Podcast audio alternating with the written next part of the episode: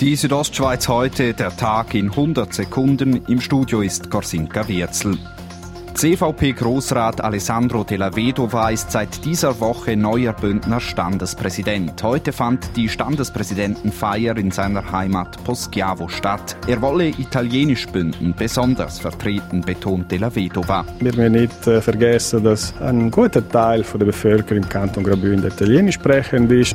Und äh, ja, ich fühle mich Vertreter von Minderheitssprachen.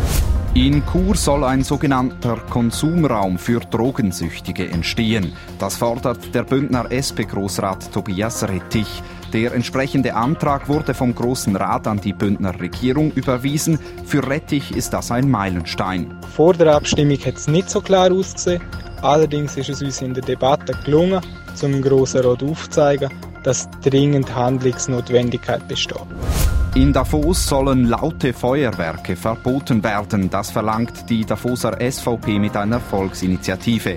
Der Initiant Landrat Konrad Stifler sagt, ich habe einfach das Gefühl, dass das Feuerwerk heutzutage nicht mehr zeitgemäß ist. Für die ganze Umwelt, für die Natur und für die Menschen. Für Anlässe wie etwa den 1. August könnten Ausnahmebewilligungen eingeholt werden, erkennt Stifler.